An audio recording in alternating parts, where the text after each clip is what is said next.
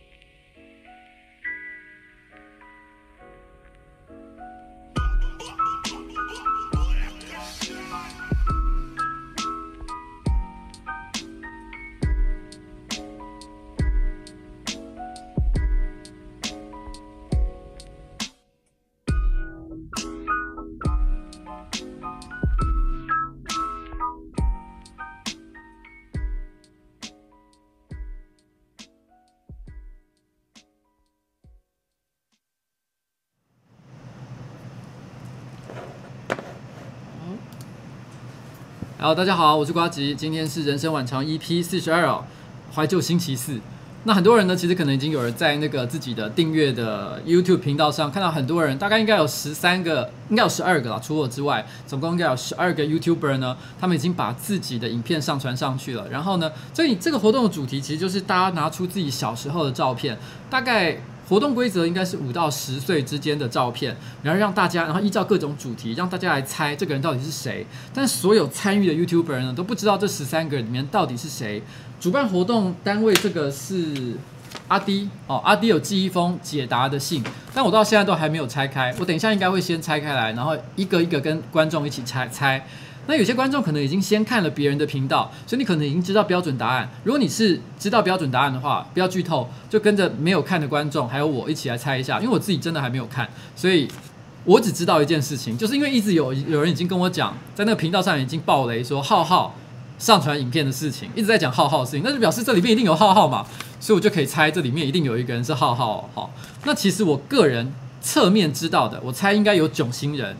原因是因为我有在他的 Instagram 上面看到他提他在找小时候照片的事情，所以我猜囧星人应该有参加活动。还有很不巧的是，因为阿滴呢有一个业务上的疏失，他要在这个影片上传之前，他把所有的人拉到一个群组去讨论这件事情。他拉群组的一瞬间，我也被拉进去了。我看到两个人打招呼，一个是九妹，一个是新培，所以这表示这两个人也有参加。所以一瞬之间，我已经知道四个答案了。所以。所以，新培还在那讲不要剧透，你已经自己，你已经害到我了，你知道吗？所以我已经没办法，我就只好，我只好开头讲这件事情。不过刚刚有人讲了一件很有趣的事哦，他说很有些人看到了其他人的影片，说我的照片就感觉像是长得像建中脸。我不知道什么是建中脸了，但我最近有跟一个朋友吃饭的时候，那这个朋友是一个跟我年纪差不多，可能是稍微年长一点点的一个男生哦。那他的老婆，呃。她就说，我跟她老公一样，都是长得就像是建中台大的样子。他的关键不是在脸，他是说指甲。他说我们两个人的指甲呢，都是所谓的小片的指甲。他说他根据他多年来的观察，他说男生的指甲只要是小片的，我不知道这个小片的意思到底是什么叫做小片了。反正他大概意思就是说呢，指甲不会长超过你的指甲边缘的那些男孩子呢，都是比较聪明的男孩子。所以就是建中台大的指甲哦，显然，但是这个东西我觉得听起来是没什么科学根据啊，只是因为正好聊到建中脸这个话题，所以我就然后把这个事情拿出来聊一聊。哎，怎么搞的？我的，我的，我的，我的，啊啊啊啊啊！好，然后呢，今天呢，呃，一开始呢，我今天先讲一下我今天的主题。我今天的主题是，哎，现在网络都是什么都是正常的哈。对啊。OK，好，今天太好了，耶！而且没有 delay，对不对？没有。Yes。好，我修正这个问题了。顺到爆。顺到爆，对不对？对。不是我在讲啊，我真的是有花瞎花心思在解决这个问题，请大家相信我，我真的是费尽了心力哦。然后呢，第一张，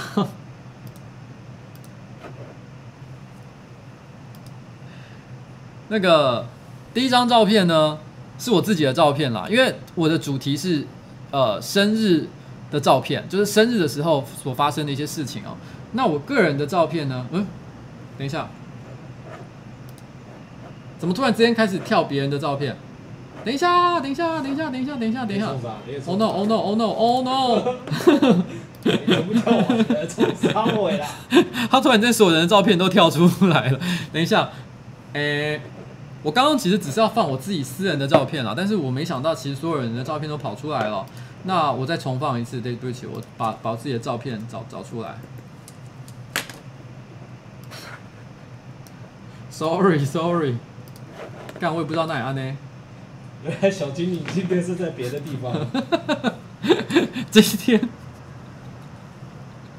今天今天这个是我的照片了哦，然后呃，这是我生日的照片，大概是十岁左右的时候吧。然后旁边有一个机器人，这个机器人呢，它其实是一个充气的玩偶，它就是它表表层是用有点像气球的材质所做出来的。然后你吹气，它就会胀成一个跟人差不多高的一个机器人。然后下面呢，它很厉害，它下面其实有装一个。呃，有点像是遥控车的东西，所以你可以透过一个很简单的遥控器控制这个机器人在他的家里面前后左右的移动。那个时候，呃，我大概十岁左右的时候，那时候我爸爸呢，他其实是在一家知名的企业上班，在里面担任一个中低阶的主管。他那时候应该还没有出去创业，然后家里的经济状况算是普通，就是一个中产阶级的状况。我爸爸那时候，他每呃每次出差的时候。呃，他都会，他他那个时候，他那个年代了，大概是差不多三四十年前吧。他那个时候每次出差，他每天的出差津贴就是可以拿来给他吃饭啊、搭计程车啊，就是一些零用金，一天大概是五十块美金左右。那个时候美金跟台币换算的汇率是一比四十，也就是每天大概有两千块钱台币的费用可以让他来使用。那个时候是他当时的状况。可是我爸爸说，他那个时候他每天呢。都会吃最便宜的餐点，大部分的时候都是吃吉野家。虽然他出差的地点是在美国，可是那个时候的美国是有吉野家。他好像是跟我说，那个时候吉野家好像一餐。两块钱还是三块钱美金就可以解决了，然后他都会省下大概三四十块钱的，每天省下三四十块的美金，他会把这个钱，他都会买一些很炫的一些礼物从国外带回来给我，像这个就是那个时候是在台湾应该没有卖的一个东西，他特别从国外带回来给我，我记得他带给我过很多很厉害的礼物，像是哥伦比亚号太空船。然后，而且会发出各种声音，然后，而且这么大一台，然后看起来非常精致，有很多机关，还可以打开来，可以看到里面零件的太哥伦比亚太空船。我记得他还买给我一个怪手，那个怪手大概这么大，你可以，它有个操纵杆，你可以操纵它，就可以用怪手去夹东西。那可以说是人类历史上可能最早的夹娃娃机吧。那就是我爸爸小时候，呃，他对我其实是真的是蛮好的。然后我小时候其实病很多，很容易生病。然后几乎你想得到小孩子可以得的病，我通通都有得。我也有，呃，割盲肠，就是盲肠炎可能有人一辈子都不会得，但我也有得。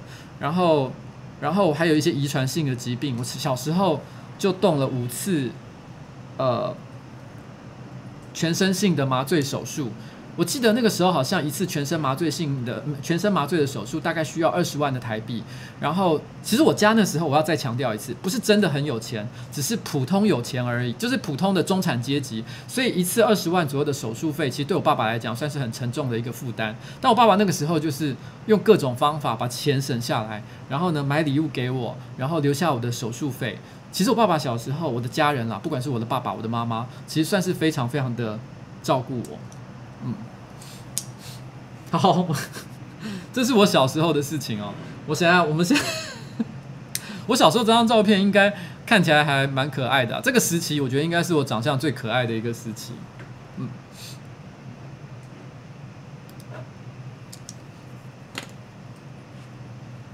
有人说，其实这个还是算有钱。其实我觉得真的很难以解释我家小时候的状况。其实我家小时候，后来我爸爸去创业。我家我爸去创业的时候呢，我家是一个大概三十平左右的房子，然后呃就是简就是很标准的，就是一房呃就是两呃三房两厅三房两厅的房子。但是当时呢，我们全家人一家五口，就是我爸爸、我妈妈、我弟弟、我妹妹，我们家一家五个人，睡在一起睡在主卧室，因为其他的房间都拿来当我爸爸的办公室。主要的办公室是在外面的客厅跟饭厅，就已经拿来当我爸爸的办公空间。其他的地方呢，可能是储藏室，可能是什么其他的东西。但我们全家人，包含吃饭，都是在主卧室里面。那是我小时候的生活。你光看到这样的居住环境，其实你很难会形容说我们家是很有钱的一个家庭。我们其实是有经历过很辛苦的一个时期，可是那个那个时期的记忆，在我家里面只有我有，我弟弟我妹妹，因为他们那时候太小，所以他们完全不记得。我家后来的确有一段时间经济状况比较好，我弟弟妹我妹妹都只记得我们家很有钱的时候，不记得我们家就是曾经也有过非常辛苦的时期这样子。嗯，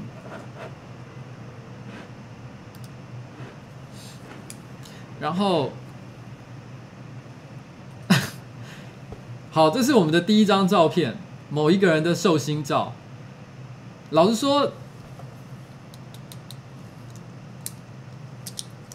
老实说，我觉得这一张还蛮难的。他的眼睛是有一点点三角眼，三角形的形状的眼睛。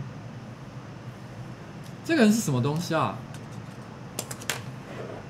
好难看得出来他是谁哦。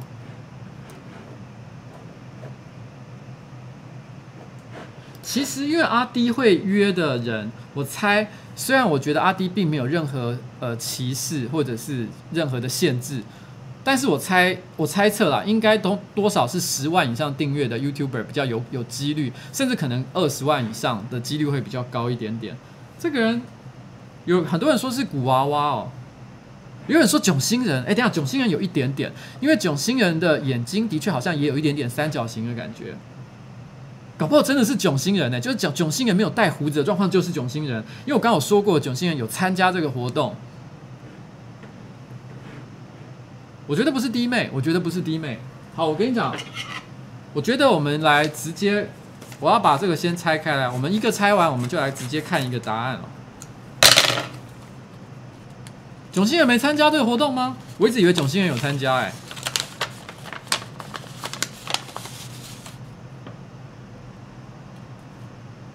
好，大家都一直说古娃娃。等一下，我看一下我有没有办法把这个答案分开来看，不要一次全部看到全部的。哎，那个诺基，哎，你可以帮我一个忙，帮我确认一下啊！你要帮我讲答案好了，我知道了。什么你帮我讲答案。我们现场有一个工作人员哦，我只要讲看完一个一张图，请他来告诉我答案好了。好，哎，你跟我讲第一个答案的人是谁？娃娃。哦，古娃娃真的是古娃娃哦。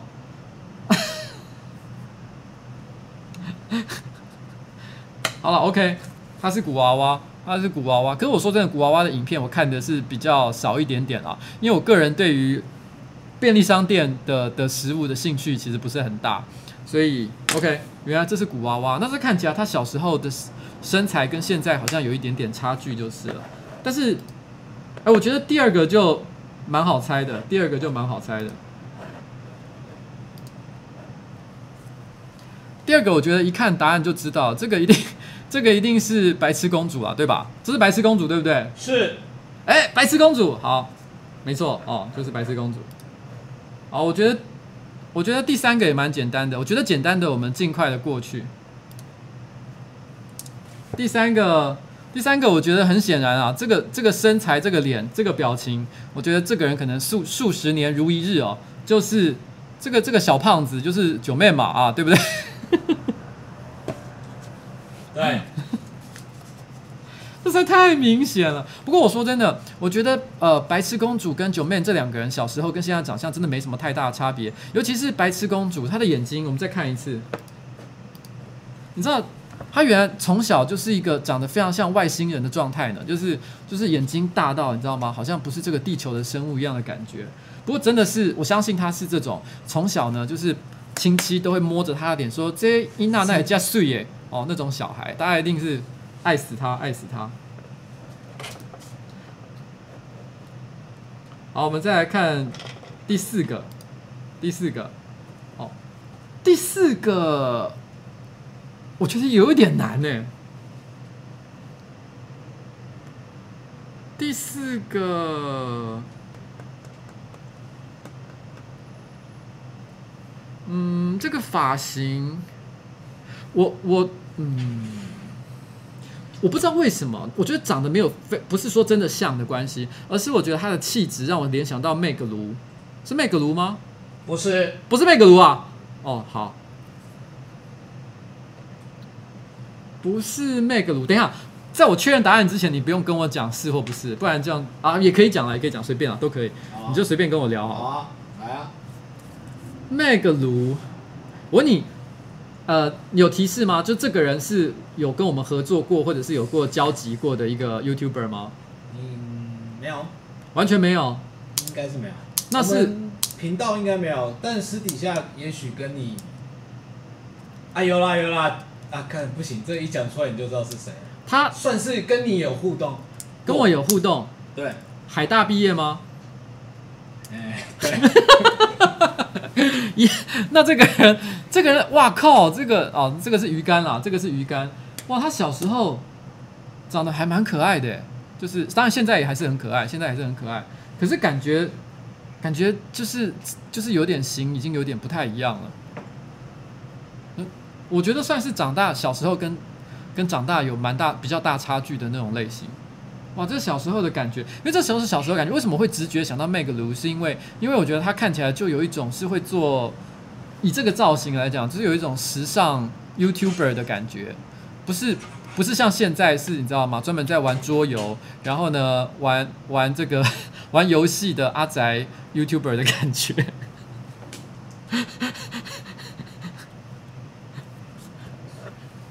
哎，我其实我我说真的，因为我刚刚知道一直有人在楼楼这边爆雷嘛，我说我还是希望跟观众可以有一些很良好的互动。我觉得大家想讲什么都可以啦，但就是就是呃，我都我都尽量不要看太多你们的留言，不要受它的影响。我还是尽量独立思考，好不好？我觉得我们大家在做这种影片，然后或者是做人做事的时候，都要保持独立思考的态度哦，不要千万人云亦云。我觉得这是很重要的一件事情。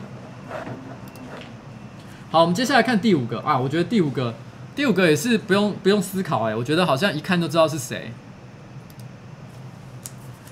第五个，这个是肾结石吧？这个还蛮，我觉得很明显呢。如果不是的话，就太好笑了。但是但是你知道吗？这个让人觉得好像每个原来人，我觉得这张照片啊，因为你知道这次我们有很多很多不同的主题，那。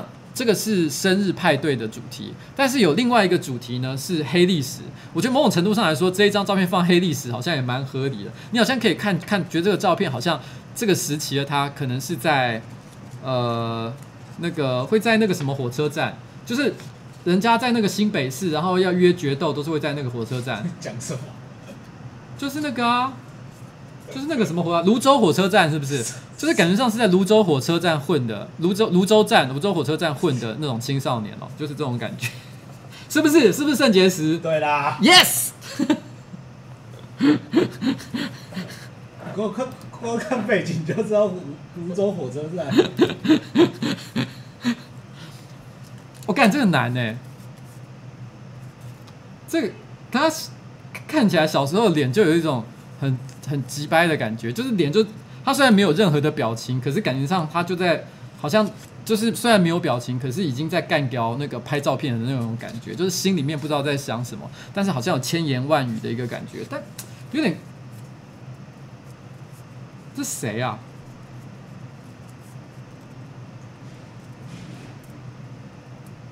我觉得他应该是一个不爱讲话的人，看这个脸的感觉。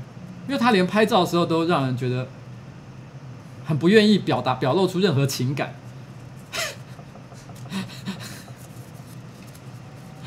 我刚刚不小心看到留言了，有人突然跟我说菜渣，我觉得好像蛮合理的。这张照片就是菜渣啊，对啊，他的感觉就是菜渣的感觉，对对对，就是这个，就是这个，是不是菜渣？对，Yes。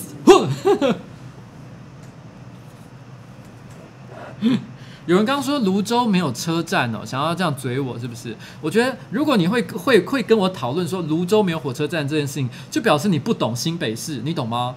芦洲芦洲火车站就是小屁孩约决斗的一个最常见的地方。如果你不知道这件事情，表示你根本不懂哦。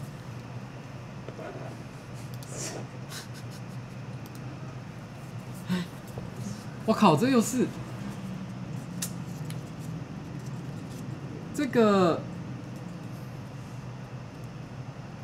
这什么东西？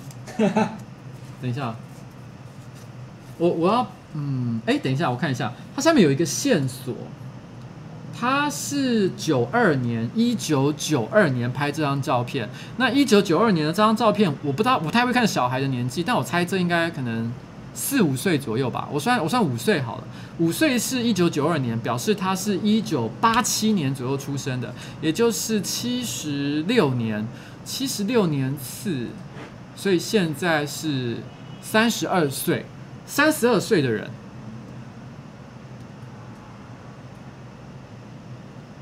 三十二岁啊！这张照片白白嫩嫩的，而且这是男生还是女生啊？等下我要看一下，他是男生还是女生？等下我要开自己这边的电脑里面的大档来看，因为我觉得这张图在我这边看好像太小张了。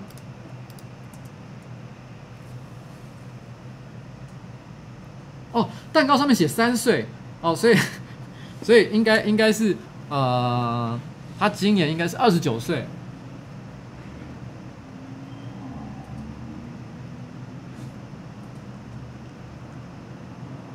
他是那种半月形的眼睛，就是眼睛下面是平的，然后上面是圆弧的。其实我也有一点点是这样，所以眼睛跟我是像的，圆圆的。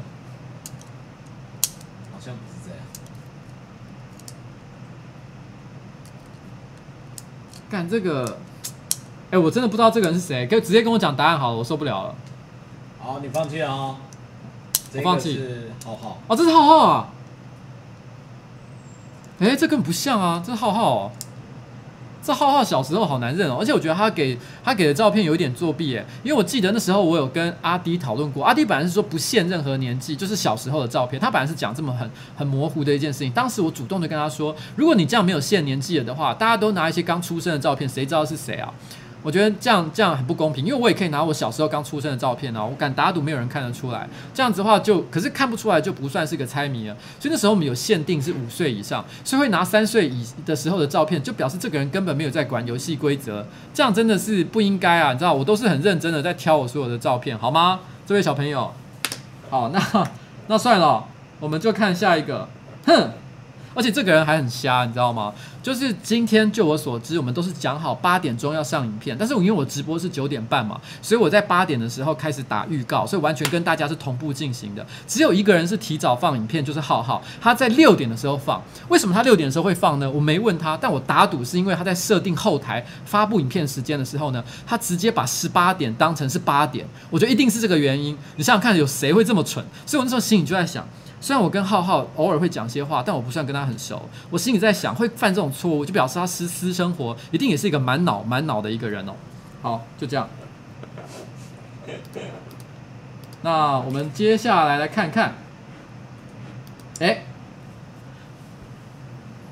我这个有一个很直接的猜测，可是我觉得长得不是不是像，是我直觉觉得是，直觉觉得是哦，嗯、呃。我觉得这是低妹，确定吗？我，因为我觉得这个小女孩，这个小女孩虽然这个时候脸还是有一点点圆圆、夯拎夯拎的，还没有还没有长成熟的感觉，可是这个小女孩你一看就知道长大会变得非常可爱，你看了就很喜欢的感觉。那我觉得。阿迪虽然我有问他弟妹有没有参加，因为阿迪自己本身不能参加嘛，我有问弟妹有没有参加，他说：“哎，我不能跟你讲，应该没有吧。”可是我觉得会讲这句话，通常都是唬烂的，表示弟妹一定有哦，他就是不肯承认。那如果在弟妹有参加的情况之下，长得这么可爱的小女孩，我觉得一定就是弟妹。好，是弟妹对不对？叮咚叮咚，Yes，我就知道。这个是弟妹。跟你男生跟女生的猜测内容也。的那个比例也差太多了吧？你是说我男女男生男生你就 diss 到爆，女生就一直啊好可爱。是啊，这个不是自然的真理吗？好，可以。你知道我们今天中午直播为什么都没有女孩子吗？因为今天中午直播的时候，关关不在，然后呢就一堆臭男生，所以你大家都说我其实现场都没有什么想要聊天的样子，有点在旁边挂机的感觉。因为现场就是很无聊嘛，就是一堆。一堆很臭的人在讲话，我干嘛要在那个地方非常的认真呢？其实我们今天中午办公室是有女生的，可是我们不好意思乱 Q 人家出来，因为人家并不是来上我们节目的。今天中午，其实，哎，我可以讲吗？就是那个那个阿杰有有放 IG 啊，阿杰有放 IG 啊，贱，这个人好贱哦，shit。就是今天中午，YJ 就是旅行 YJ 频道的 YJ 呢，其实又来到我们公司哦，然后，然后，嗯。可是因为那时候我很忙，又要直播，要准备今天晚上的直播，然后我又在剪星战影片，所以完全没机会可以跟他聊天。然后我内心是觉得很遗憾了。后来他们突然之间就在我跟别人开会的时候，悠悠的说：“哎，我们今天到此为止，我们要先走了。”你知道我那一瞬间有多么的遗憾吗？你知道，就是好不容易今天关关不在的时候，有一个可爱的女孩子在我们的办公室，可是我居然不能吸取她的精华，就这样让她离开，我觉得真的是太难过了。好，下一个我觉得下一个我觉得很好猜啦，就，但我觉得这也是属于黑历史等级的照片，但因为我跟这个人还蛮熟的，所以我觉得我一看到我就知道这个人一定是这个臭小子，这一定是这个人呢，最近刚刚买了新相机。然后呢，花了很多钱买设备，然后去跟一加一学了调色的技巧，就拼命的在他的最近的几支影片里面电个不停，好像一副你知道吗？就突然之间要从一个屁孩 YouTuber 成长为注重质感的 YouTuber。我要跟你讲一件事情，光是会调色，买昂贵的相机不能够改变你影片的本质，好吗？好，这个人就是新培，对不对？是不是新培？对，Yes。你真的是男生 diss 到爆。OK，这个我跟你讲，这照片真的笑爆，你知道吗？这明明是年纪很小的照片，大概三五也是三五岁左右，可是一看就知道他是谁，这实在太好笑了。我觉得这个这个从小没变这个照片的等级的情况，跟我根本没有两样嘛。我也是那种从小就看起来就没什么变的人，这个人一定就是哦那个刘佩哦对，对吧？这刘佩啊，我靠，他从你知道这照片很好笑哎，他小时候居然，而且那嘴巴就是。尤其是我觉得最明显是那个嘴巴，就嘴巴就是合不起来，有一点嘟嘟的感觉，那个、那个、那个、那个、那个、那个、那个、那个、那个、那个、那个、那个翘度那个感觉，这这就刘佩嘛，是，他太好笑了，有趣啊，shit！但我不知道这是几岁啦，我我不太会看小孩几岁，很多人跟我说这是六岁哦。为为什么大家都知道答案？你们都去看他的答他的影片，是不是？你可能要看蜡烛吧？哦，看蜡烛吗？哦哦，眼睛真的是，原来原来原来上面有有有六岁啊！我都没有注意这些细节。就是你知道，我觉得做人嘛，不要太注重小节，才能够当英雄豪杰，好不好？哦，就这样。那我们来看看十一号。我靠，十一号好难哦！十一号这是什么东西啊？又出现了一个超难的关卡。来来来，这个人是这个人是什么东西？我要研究一下，我要研究一下。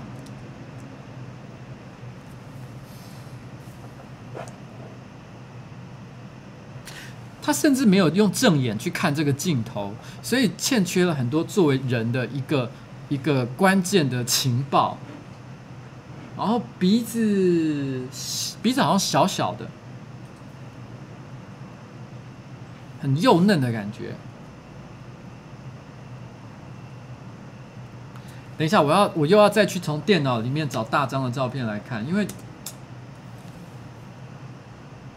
等一下，这个嘴唇，嗯，这嘴唇也是尖嘴唇，就是那种小叮当阿福嘴唇的那种嘴唇。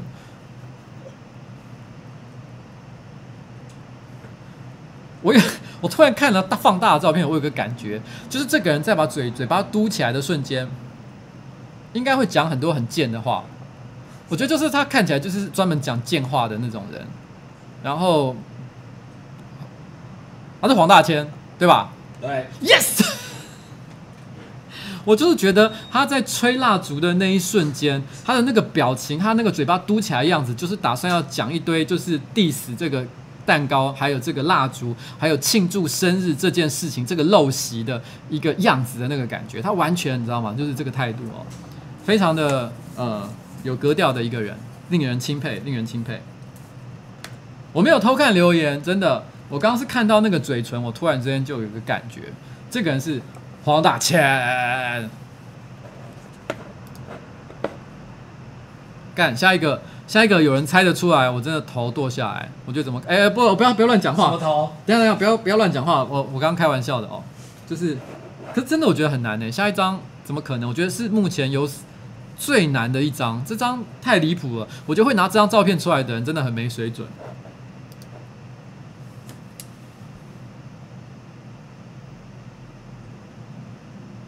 这这个根本一两岁而已吧？他这时候会讲话吗？然后你看到他的牙齿还没有长齐，就是还有乳牙的一个状况，你知道吗？我不知道小朋友有乳牙应该是什么时期啊？两两岁以前吧？这这三小啊？可是这照片泛黄的程度，我猜应该也是比较有一点年纪的人了，就是那时候没有数位相机，然后是用。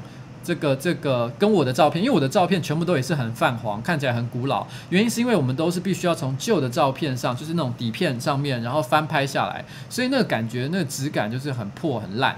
然后，所以他应该是有点年纪，我觉得有点年纪。然后这长相没有任何的判断标准啊。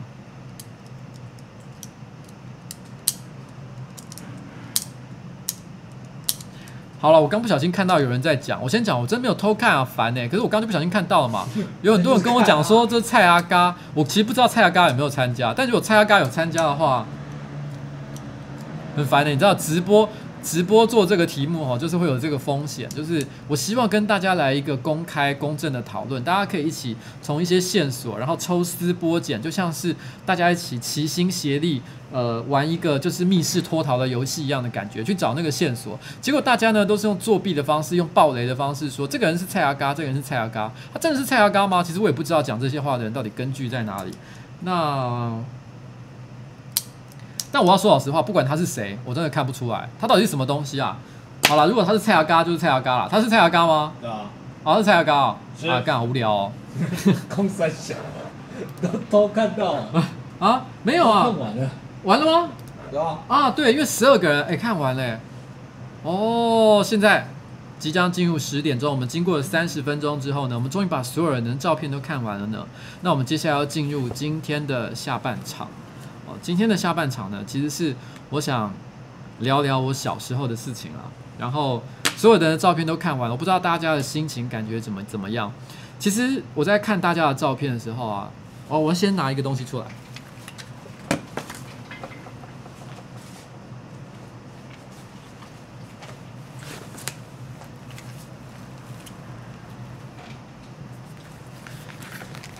这边有一张，这边有一个。相簿，哎呦，不是，东西掉出来。我们家大概是在差不多十年前吧。我们家所有的成员，我们家有五个成员，就各分东西了。我的妹妹呢，她嫁到了洛杉矶，她结跟一个苏格兰男人结婚。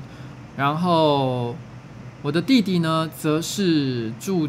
呃，辗转住了很多不同的地方了，住过板桥，然后住过，现在则是在莺歌这个地方。然后我妈妈呢，则是一直都在三峡和莺歌这个地方，呃，大概这个地方某就是搬来搬去的这样子。我爸爸住在台中，我个人住在台北。然后我的阿公阿嬷，我的大部分就父亲家的亲戚呢，则是都住在桃园这边。所以，我们全家其实都四散四散，所有的小孩、所有的大人，其实都在不同的地方，有各自不同的生活。然后，只有一个人一直住在，就是我们家最早的老家，就是民生社区的老家。民生社区老家是我们从民国六十年左右，我爸爸妈妈就在那边落地生根，然后住在那里。最早在那个民生社区的那个房子的时候，我们住在那里的时候，民生社区呢，其实大部分都是眷村和。啊，什么东西？哦哦哦！大部分的时候，我们家的就是附近都是农田，然后呢，荒地或者是眷村，其实是一个没有像现在感觉这么 fancy、这么漂亮，然后的一个地方。然后我们就在那里住了大概可能二十三十年。后来大家都四散了之后，然后呢，我也是曾经搬出去过，但是又搬回来，但是最后那个家只剩下我住在那里。但是，一直到我要创业的时候，所以我们家的时候，其实很多个人的遗物，譬如说我妹妹，她以前小时候学钢琴，她的钢琴的琴谱就留在老家里面，从来没有搬走，但是她从来没有打，我觉得对她来讲也没有任何的用处。家里有很多。呃，珍藏的照片啊，各式各样的，就是大家都没有像我爸爸的什么鱼拓啊，一些奇怪的东西，全部都堆在那个老家里面，但是没有人要认领它，就一直放在那里。大家都想说，反正这个家呢，永远都不会消失，我们永远都会留在，就是至少像我可能就留在那里，我们也没有打算卖掉。但没想到有一个很不孝的小孩，就是我，然后呢，我居然为了创业呢，把那个房子给卖掉了，然后。所以那时候我们突然之间必须处分家里面所有的这些遗物，就是各式各样的东西。我必须要去问妹妹，那个钢琴谱你真的还要吗？不要的话，我们就要直接把它丢掉了。然后那时候我们家里累积了非常非常多小时候的照片，我妈妈就跑过来，她把所有的照片呢就开始分类，有一些都是我的照片，有一些是全家的照片，有一些是妹妹的照片，她分装到了很多不同的相簿里面去，然后呢交给了所有不同的人。这是我妈妈留给我的相簿。然后我很久很久没有打开来看过，因为这个活动，我突然之间呢，我我要去找这个相簿，我都忘了它放在哪里。我好不容易找出来了之后，我翻开来看，其实我看到一半，我真的差一点就想要哭出来，因为。突然想到了很多小时候的事情。我今年已经四十岁了，那些照片很多都是三十年以前的事情。我并不是不是单单的因为说觉得青春不在就觉得这件事情很难过，而是突然之间发现有很多事情我忘记了，这些事情曾经真的发生过，但是对我来说，我已经很久没有想起它，想起当时的那种心情。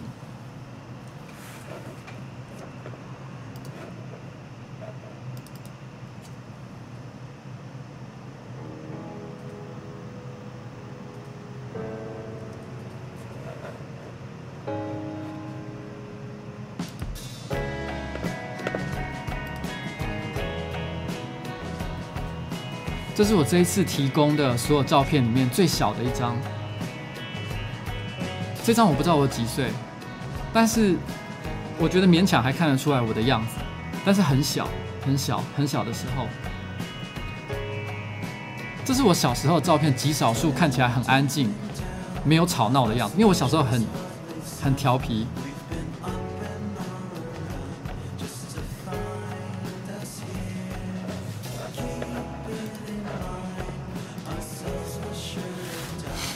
小学，我小时候，我妈妈有一段时间很希望我可以变成一个有气质的人，所以呢，呃，就送我去学钢琴。我妈妈对我一直有很高很高的一个期望，但是我只有学一年就没有再学了，因为我总是没有办法安静的坐在钢琴前面坐太久。我我在钢琴课上，钢琴班上。我会忍不住去抓坐在我前面的女孩子的辫子，然后呢，然后被她在教室里面追着到处跑，然后后来老师会很生气，然后逼我到这个教室外面去罚站，然后那个时候我妈妈和一群家长就在钢琴班的外面看着，看着我被抓去罚站罚站。我妈妈从小就是这样看着我，不断的在各种地方出丑。后来她就放弃了让我学钢琴这件事情，她知道我不想。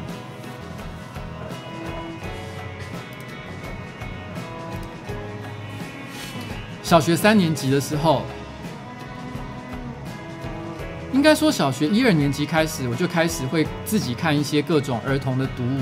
到了三年级的时候呢，我开始看报纸，然后我开始看一些比较字比较多、比较严肃的读物，譬如说可能像是伟人的传记啊，或者是小说啊之类的东西。我还记得小学三年级的时候，我常常去图书馆借科幻小说。回来看，所以当时很多像什么艾西艾西莫夫啊，我还不记得他们的名字，因为小时候不会记作者的名字。可那时候我就已经把很多艾西莫夫的小说给看完了。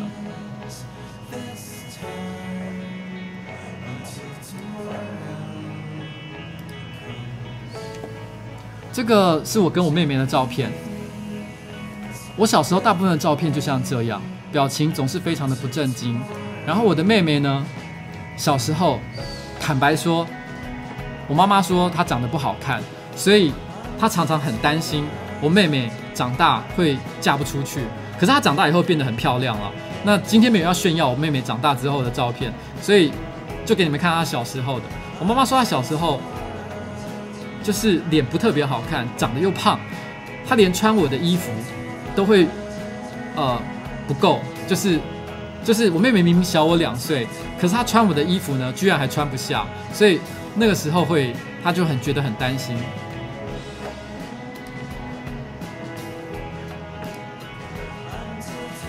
然后这是我和我妹妹，应该是在佛光山吧。那个时候我们全家常常一起出去旅行，然后我们会去很多不同的地方。我爸爸几乎只要到礼拜六、礼拜天，他一定会开车载我们全家出去玩。不管他的工作有多忙，他有多疲劳，但是他一定会做这件事情。他其实是一个对家庭在那个时候非常照顾的一个男人。然后。如果我们没有出去玩，那就是去阿公阿嬷家去拜访我的爷爷和奶奶。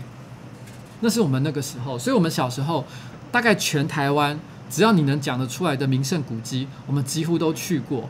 我小时候一直以为所有的家庭都是像这样，爸爸妈妈就就像故事书都会这样写。到了周末，爸爸就会带着小孩出去玩。但是我后来才知道，其实大部分的家庭都没有这么的幸福。其实我小时候，我的父母真的给了我一个非常好的环境。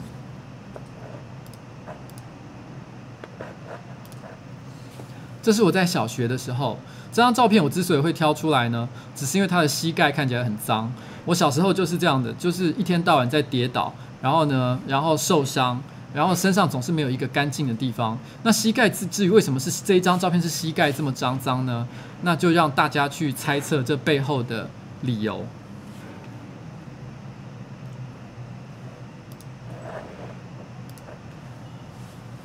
年纪越来越大。然后我那个时候呢，就开始就是没有办法安静的拍照。我还记得有很长一段时间呢，只要有大人一拿起相机，我就一定会摆出鬼脸，然后没有办法震惊。我爸爸和妈妈常常为了这件事情骂我，可是我那个时候留下留下来大部分照片都是像这样，就是看起来就是永远都是一直在动，然后呢一直在吵，一直在闹，然后呢没有一张是安静的。而且很爱做一些奇妙的表情，像这一张，就是没有办法，你知道吗？就是弄得可爱一点点。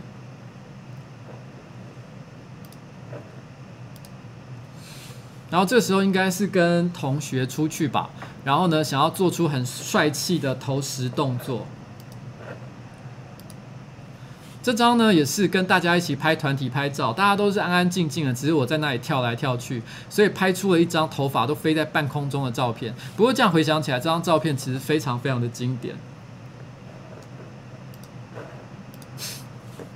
这张应该就是大家说其实出现在《白痴公主》里面的那张照片哦。这张是在我小学六年级的时候，那个时候我去参加了小学的一个校内的一个戏剧的一个表演。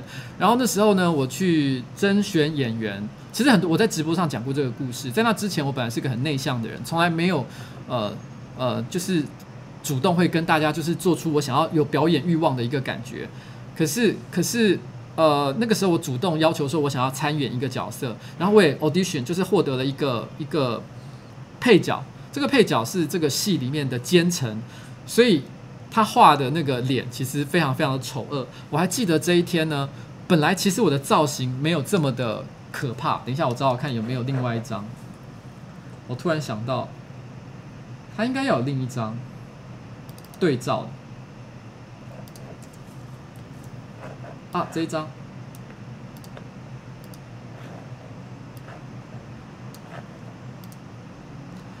这张我来不及去转它的角度。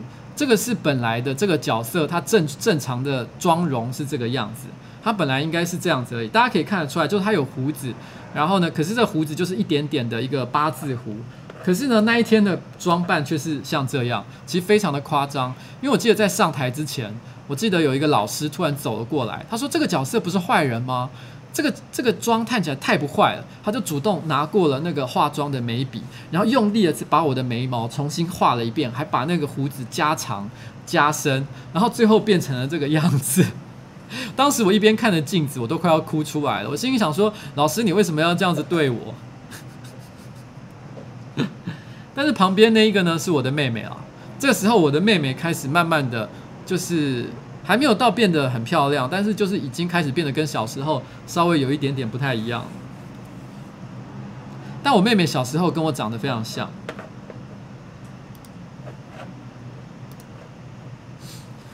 这时候应该是国中以上了。那个时候我开始对美这件事情呢有一些坚持，应该也不能说美，应该说希望自己是呃大家觉得长得很帅，然后呢跟得上潮流的一个人。他会开始注意一些流行的资讯，听流行的音乐，就是差差不多这个时期。所以这个时候我这个装扮呢，大概差不多就是那个时候呃我觉得最潮最帅的一个装扮。然后我也摆出了一个非常有点偶像感的一个一个姿势，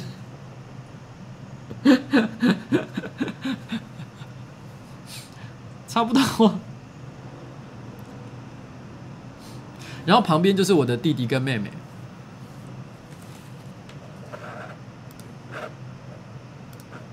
这也是差不多同一个时期的照片。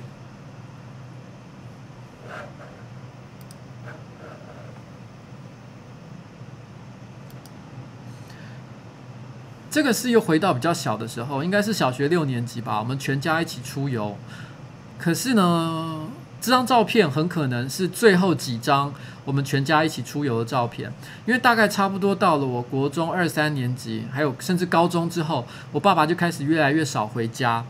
然后我爸爸开始越来越少回家，有很多的理由。我爸爸常常会解释，他现在常常解释说，他当时之所以不想回来，譬如说，可能是因为我妈妈做了很多他不能接受的事情。他也会说，可能是我太叛叛逆，所以他总觉得家里面没有温暖，他觉得回来就很不开心，所以他就离开。然后呢，他一一直都会辩解说，其实我们都以为他那时候有搞外遇，但他其实没有，他就只是单纯的心情不好，他不想回来。但是当时到底发生了什么事情，其实我们也不知道。我只知道我爸爸从某一天开始就越来越少回家，所以那个时候是我爸爸最后可能还有跟我们一起出去玩的时候。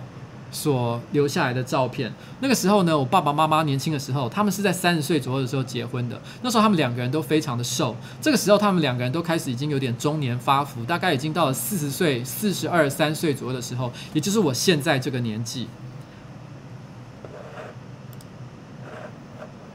然后我看到了这张照片，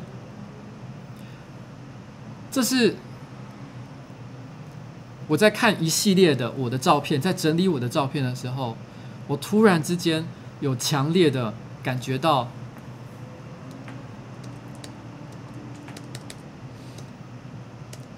想哭的一张照片。突然之间觉得，你知道，我看到那张照片的一瞬间，我突然想起来，其实有很小的时候，曾经有一段时间，其实我们的家应该是。台湾可能最幸福的家庭之一，就是爸爸很认真的工作，但是呢也很照顾家里，妈妈也非常的贤惠，然后呢家事一手包办，都做得非常好，把小孩照顾得很好，也很重视我们的教育。然后到了周末，大家会一起出去玩。我觉得爸爸在这个时候，因为看我的年纪，我爸爸那时候大概三十五六岁吧，然后他把我这样子背起来的时候。他心里一定觉得充满了骄傲，就是有一种，你知道，我的人生到了这个阶段，我的事业开始出现了一点成果，然后我的小孩也越来越大，他觉得一切都是志得意满。我觉得这个时候一定是我爸爸他心目中的巅峰的时刻，所以这张照片不管是我还是他，我都觉得可以感觉到那个快乐是非常的真实的，那个真实的感觉是我不会在现在的爸爸。和我自己的身上可以看得到的东西。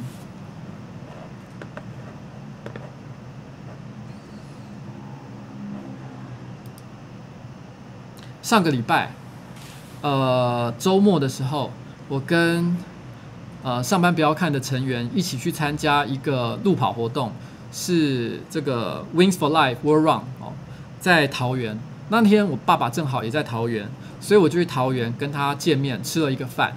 然后吃完饭了之后，呃，其实我跟我爸爸一年大概现在只会见三到五次吧，非常的少。因为我们现在这几年的关系其实并不算好。然后那一天我拍下了一段影片。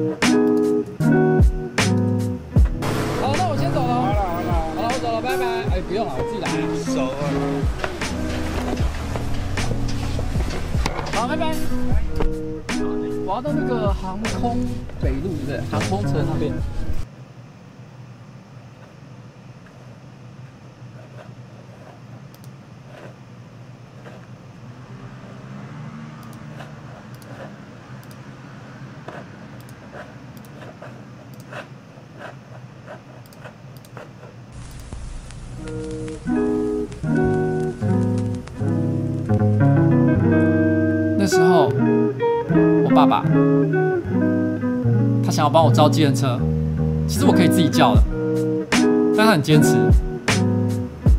好，那我先走了。好了好了，好了我走了，拜拜。哎，不用了，我自己来。熟了。好，拜拜。我要到那个航空北路的航空城那边。我觉得。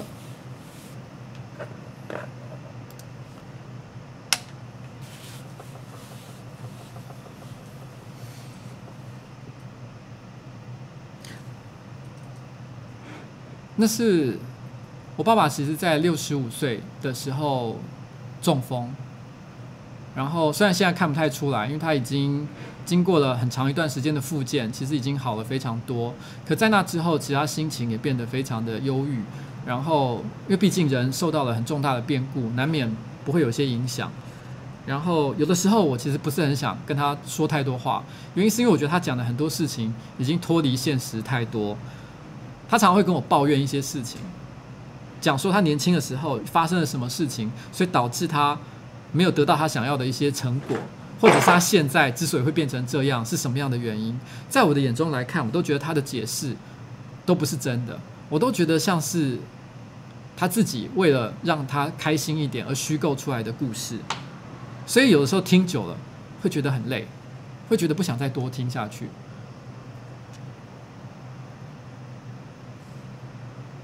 可是看到小时候的照片，你就会觉得，你知道，突然之间会强烈的感觉到，本来我们有可能会，我们本来有一个不一样的一个人生的一个可能性。你知道有一个 Netflix 上面的一个影集叫做 Dark，我不太确定它的中文翻译叫什么，反正它的英文名字只有一个，就是 Dark。有人说它是。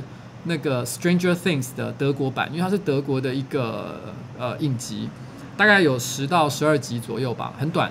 那它不是，它虽然还看起来有留伏笔可以拍第二季的样子，但它是呃不是那种呃留下一堆线索谜团，然后就突然之间撒手不管那种很不负责任的美剧。它是那种其实是有有结局的一个一个影集，所以如果大家有兴趣对科幻的内容有点兴趣的话，可以去看一看。在那个影集里面，我不要讲它的主轴剧情，我只稍微很微的讲一个为什么我觉得这出剧，我觉得大家可以去看看的原因。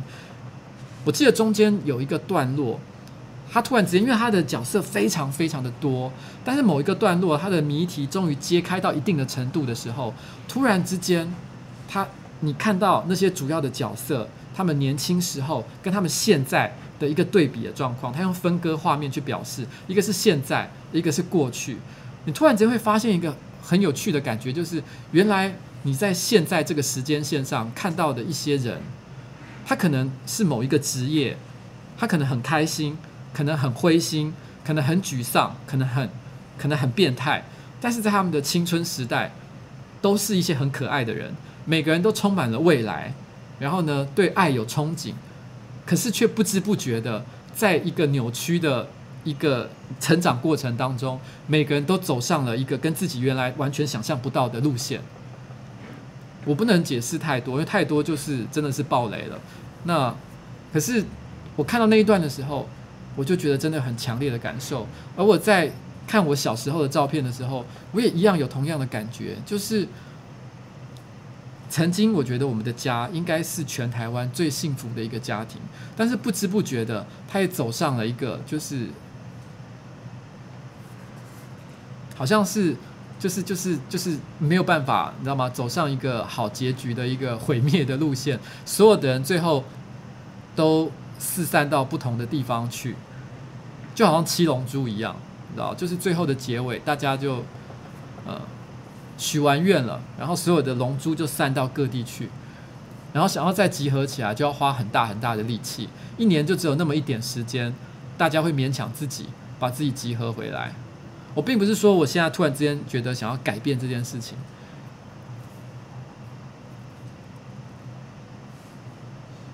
因为这件事情并不是我看了照片之后我就可以立刻就说好了，那我们重修旧好。我觉得这也不是这么简单的一件事，只是突然之间会觉得原来人生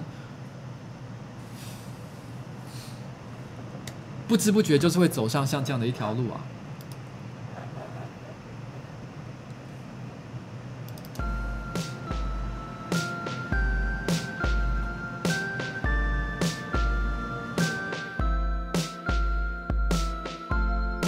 这首歌呢叫做《Nobody Hangs Out Anymore》，意思就是大家都不在一起玩了，大家都不在一起玩，都去做自己的事情了。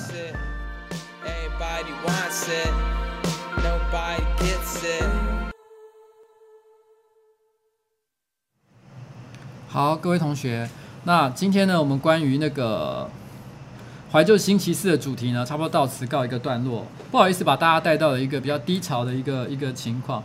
呃，可是这是我其实内心真实的感受，就是我当我在看这些照片的时候，其实真的是觉得不是单纯的就是觉得很有趣，觉得哇，以前小时候照片这么锵而已。其实我内心是有很多很难很难解释的一个感觉啦。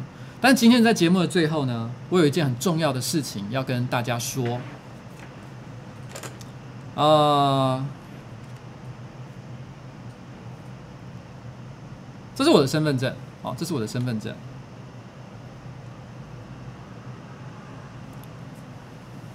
我不知道看不看得到，希望看得到。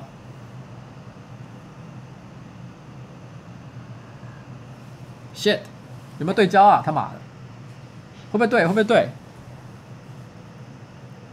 帮我对一下好了，帮我按一下对焦钮。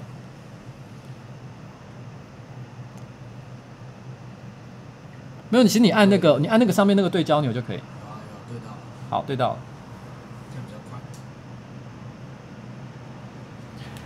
好，我把名字改回邱威杰了哦，并不是说我觉得改邱议员这件事情有什么不好，其实我并不介意，你知道吗？我就说了，名字只是一个符号，我从来不 care 这件事情。然后就算是要背负着邱议员这个名字一辈子，我也觉得很 OK 哦，很 OK。我之所以会改回来，其实有两个原因哦。第一件事情是，我觉得四月的时候呢，大家都是在搞笑啦。五月的时候呢，我要开始认真的做选举这件事情。那其实这段时间呢，我花了大概一个月的时间，我在思考到底哪些是我必须要研究跟深入去探讨的政策方向。这些东西呢，都已经在过去的几个礼拜里面，我已经决定了。然后呢，接下来我会推出我的正式的官方网站，然后里面会有一些初步的方向。然后呢，一些比较细节的部分呢，我会个别的用影片来说我每一项政策的内容。我觉得这是接下来是很认真要搞了，所以呢，我也不想让大家觉得我现在开玩笑。最近呢，有很多的新闻媒体节目常常找我，然后呢，都是以搞笑的节目出发。我今天中午才拒绝了一家媒体的邀访，原因是因为我看了一下他的访纲，他完全呢就是把我当成是一个奇珍异兽的方式哦去介绍，所以我突然之间觉得，你知道，我就觉得我想要讲一件事情，我是认真要干这件事，我并没有觉得邱威杰的名字比邱议员好，但是呢。接下来我会用邱威杰这个名字去做这一场选战，然后这些都是认真的哦，不开玩笑。很多人都还对这件事情有些怀疑，没有关系。接下来还有六个月的时间，我会拿这六个月的时间去证明我对这件事情认真的程度到底有多大，有多深。然后，呃，当然了，其实我还有另外一个要把名字换回来的理由，是因为汤马士快发疯了，就是 因为 因为呃最近这段时间呢，因为有很多我们本来正在申请一些政府的一些程序哦，主要是跟投投资募集有关的。那汤马士受到了非常多的刁难，那我觉得他已经快要爆炸了。那我觉得为了减轻他的负担，其实不是我，因为我自己的话，我自己是觉得我没有一件事情我是需要麻烦的，我通通都可以。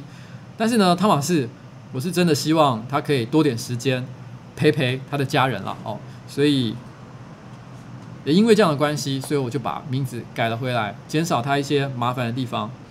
那我今天在这里呢，就做一个正式的宣布，就是接下来呢，我又我又再度的消灭了邱议员哦，然后。不管你以前有多喜欢他，反正现在我又变成邱威杰了，然后就这样。其实上个直播呢，我本来就想讲，因为上个礼拜其实我就已经改了，但是呢，一直都找不到一个机会，因为上个礼拜突然之间，反正就对，就是那样哦。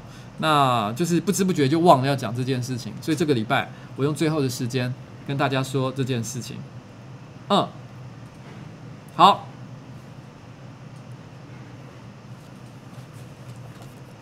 未来几天，请密切注意 瓜吉的竞选网站。谢谢你哦哦哦，邱先生，你你有点抖内太多，真不好意思。好了，谢谢你们。那今天的节目就到此告到此告一个段落哦。然后呃，上班不要看的影片呢，还是会继续发的。我们最近只是遇到了一点点卡带的状况，请大家不要太担心。